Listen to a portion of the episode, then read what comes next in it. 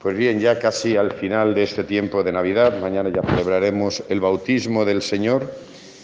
Y como decía ayer, estamos en la liturgia de la luz. Cristo, el Verbo hecho carne, que acampa en medio de nosotros para darnos vida y vida en abundancia. Y la hace por medio de su palabra, sobre todo y ante todo, como vamos a ver hoy. Él es luz porque viene a desvelarnos el gran misterio de la vida. Eh, viene a desvelarnos a Dios y desvelándonos a Dios nos desvela que, eh, el sentido de la vida humana. Como dice San Juan, lo hemos escuchado en la primera lectura, Dios es amor. Y nosotros hemos sido creados a imagen y semejanza de ese Dios que es amor.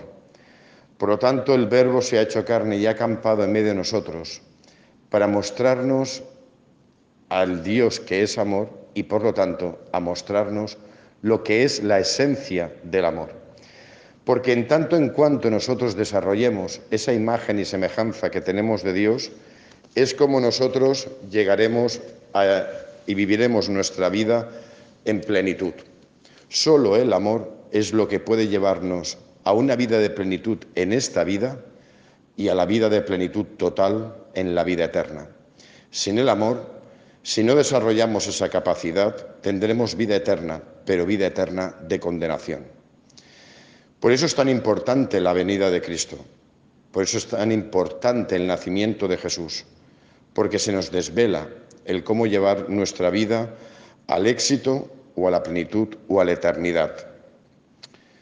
Mírate, el Evangelio de hoy, el que parece que no pegue dentro de, de las fiestas de Navidad, tiene mucho, mucho que decirnos. El mismo Jesús dirá, quien me ha visto a mí, ha visto al Padre. Viendo a Jesús es como conocemos al Padre, como conocemos lo que podemos conocer de Dios. Fijaros, hay mucha gente que sigue a Jesús y Él se compadece. Si Él se compadece, ya nos está diciendo qué es lo que hace Dios. ¿Por qué el Verbo se hace carne y acampa en medio de nosotros? Por pura compasión de Dios. Porque nos vio como ovejas sin pastor, empezando por el pueblo de Israel, el pueblo de la alianza, y continuando con todo el mundo. ¿Por qué se sigue haciendo presente Dios?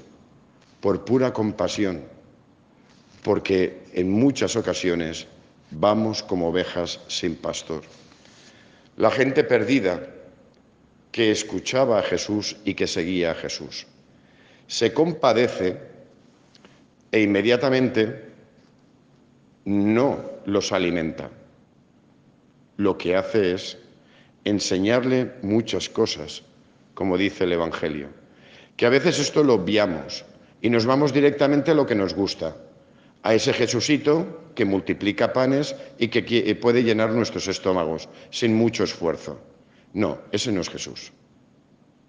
Jesús es la palabra, el verbo, y por lo tanto lo importante es la palabra. Les enseñaba muchas cosas. Por eso el verbo se ha hecho carne, para enseñarnos muchas cosas. ¿Y cuáles son esas muchas cosas que ha venido a enseñarnos? Pues el sentido de la vida. Nos enseña cómo amar.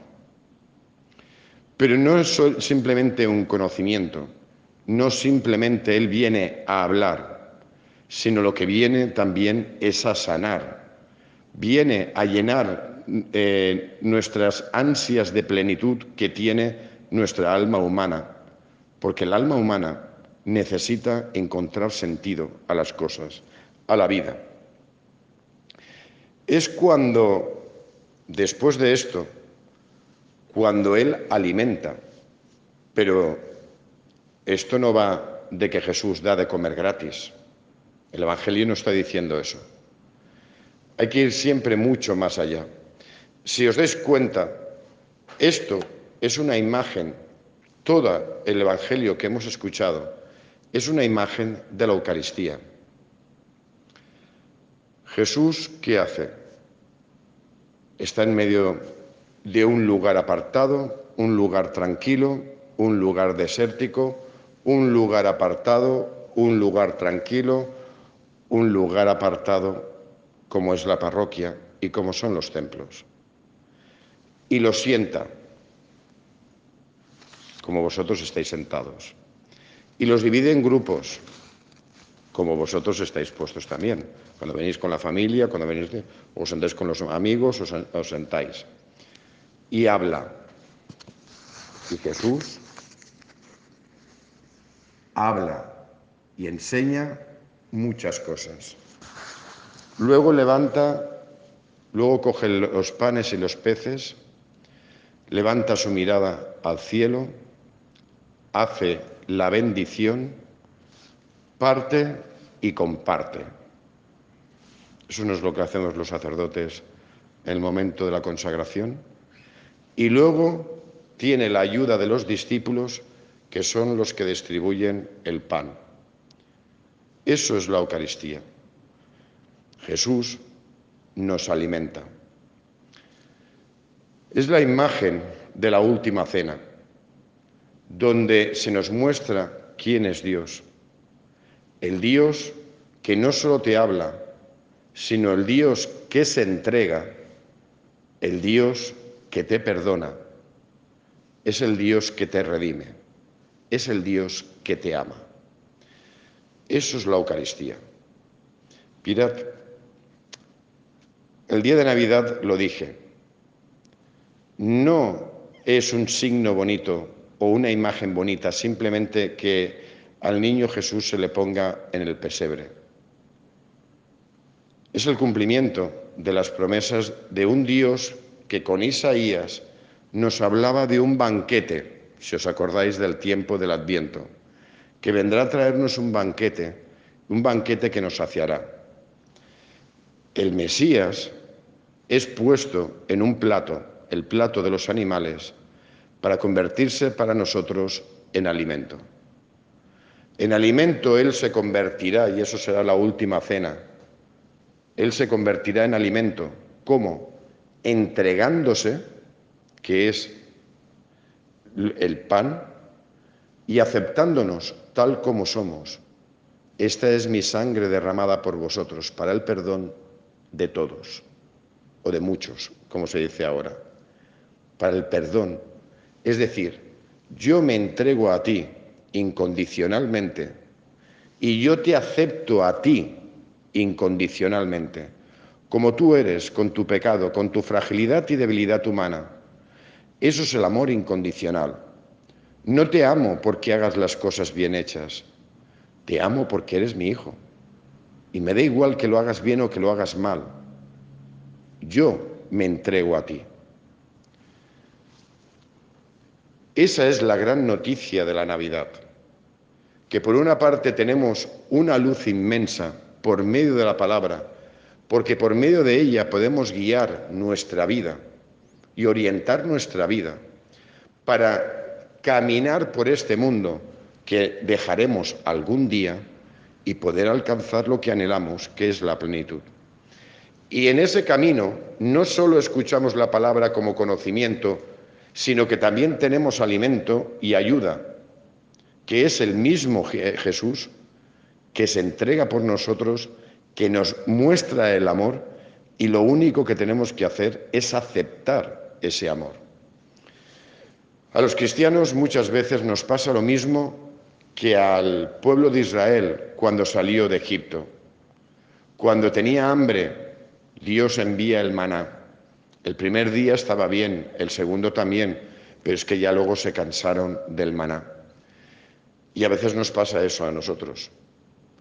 En vez, como el pueblo de Israel, en vez de reconocer en el maná un don, un regalo y un signo del amor de Dios, lo vieron simplemente como un alimento que era insípido. Y a veces a los cristianos nos pasa lo mismo con la Eucaristía. Siempre escuchamos la misma palabra, este Evangelio ya me lo sé, ahora viene el trocito de pan que se nos da y venimos como borreguitos a, la, a comulgar. A comulgar no, porque comulgar es entrar en comunión con, porque la inmensa mayoría de los cristianos no comulgan, vienen a por un trozo de pan. Es siempre lo mismo, es que es insípido, es que, como a veces me dicen, no le puedes poner nocilla, no le puedes poner algo que sea más rico. Ya, nos cansamos. Y ese es el problema muchas veces de los cristianos y también de los judíos, la falta de misticismo, la falta de adentrarte en el misterio que por medio de algo visible se está haciendo presente lo invisible. De ahí la palabra sacramento, hacer visible lo que es invisible. Y lo que verdaderamente comulgamos es la esencia del amor de Dios. Y venimos a por la esencia del amor de Dios. Yo solo explicaba este año a los niños de primera comunión. Para mí, y para todo el mundo debería ser así, la Eucaristía es el beso de Dios. De alguna manera el invisible, que es Padre, nos quiere tocar y nos quiere abrazar. Y lo hace por medio de un trozo de pan. Es la manera visible que tiene de besarnos, por medio del Hijo, por medio del sacramento. Si viviéramos la Eucaristía así, como el beso de Dios, cuánto amor de Dios entraría dentro de nosotros y cuánta experiencia de Dios tendríamos en nosotros. Cuando venimos simplemente porque es vamos a levantarnos a por el trocito de pan porque es una tradición y hay que hacerlo, pues ya está. Ni beso, ni abrazo, ni historias, ni tonterías es levantarse a por un trozo de pan y ya está. Cuando no entramos en la mística, cuando no nos adentramos en el misterio, cuando no vamos más allá y simplemente venimos con nuestras razones y con nuestra mente y con nuestro conocimiento, difícilmente podremos adentrarnos en ese gran misterio que es recibir el amor puro de Dios en nuestra vida. Eso el Padre lo hace por medio del Hijo, por medio de la encarnación. Por eso se convierte en luz para todos los pueblos. El Dios que te habla y te habla al corazón y te desvela lo que es la vida. Y es el Dios que también te alimenta, te abraza y te besa por medio del sacramento de la Eucaristía, por medio del Hijo sacrificado. Dios constantemente nos está hablando de quién es Él y de quiénes somos nosotros. Y constantemente está derramando amor para llevar nuestra vida a la plenitud. Solo tenemos que aceptar ese amor. Primero reconocerlo y luego aceptarlo. Que Dios en su inmensa misericordia continúe iluminándonos, alimentándonos, para que podamos, por medio de la palabra, por medio de su Hijo sacrificado en el Santísimo Sacramento del altar, podamos llevar nuestra vida a la plenitud, podamos llegar a la gloria que el mismo Cristo nos promete. Que así sea.